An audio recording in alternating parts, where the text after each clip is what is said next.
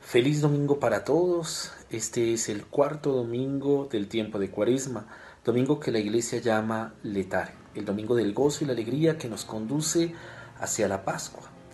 En este domingo la iglesia nos regala el hermoso Evangelio según San Juan, capítulo noveno, versículos del 1 al 41. Se nos narra la historia de la curación del ciego de nacimiento, cuando Jesús, haciendo barro con su saliva, se la unta en los ojos y lo invita a lavarse en la piscina de Siloé, que significa enviado. Este hombre recobra la vista. Luego es interrogado varias veces y hace un proceso, hace un camino progresivo para llegar a encontrarse con Jesús. Todos nosotros hemos sido bautizados, la mayoría de niños, y quizás no tenemos el conocimiento pleno de nuestro Señor Jesucristo es necesario, es importante hacer un camino, hacer un proceso. Primero le reconocemos como Jesús, el que nos ha curado, porque otros nos han dicho o nos han comentado. Luego podemos llegar a afirmar cosas con más profundidad y poder decir de Él que es un profeta.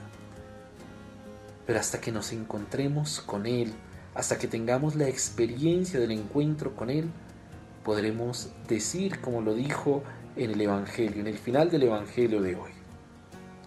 Oyó Jesús que lo habían expulsado. Lo encontró y le dijo, ¿crees tú en el Hijo del Hombre? Él contestó, ¿y quién es, Señor, para que crea en él? Jesús le dijo, lo estás viendo, el que te está hablando, ese es. Él dijo, creo, Señor, y se postró ante él. No debemos hablar del Señor de oídas o con algunos términos que nos han enseñado, profeta, sino podernos encontrar con Él por medio de la oración, de la Eucaristía, de la comunidad, y postrarnos ante Él y decirle, creo Señor, creo. Yo los invito hermanos a que este cuarto domingo del tiempo de Cuaresma sigamos en oración en estos momentos quizá de tinieblas, de oscuridad. No dejemos que estos problemas nos llenen de tristeza, sino al contrario, que Jesús, que es la luz del mundo, ilumine todas esas oscuridades, nos devuelva la alegría y la paz. Que por medio de la oración en familia, por medio del compartir con nuestros seres queridos y amados, podamos reavivar también nuestra fe en esa iglesia doméstica. Sigamos orando por la situación mundial, la situación en nuestra nación con el COVID-19.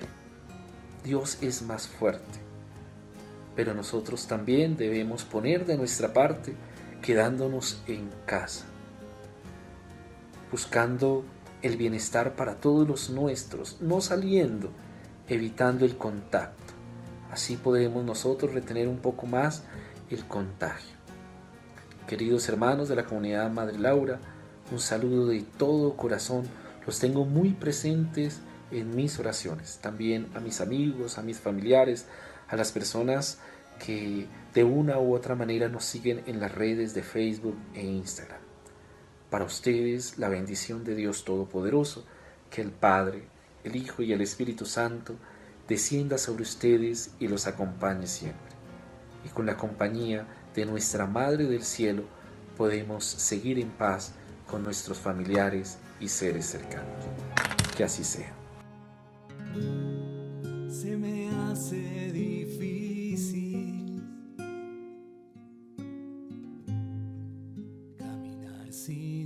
Estás. La vista se me sé a dónde llegar, me podría perder.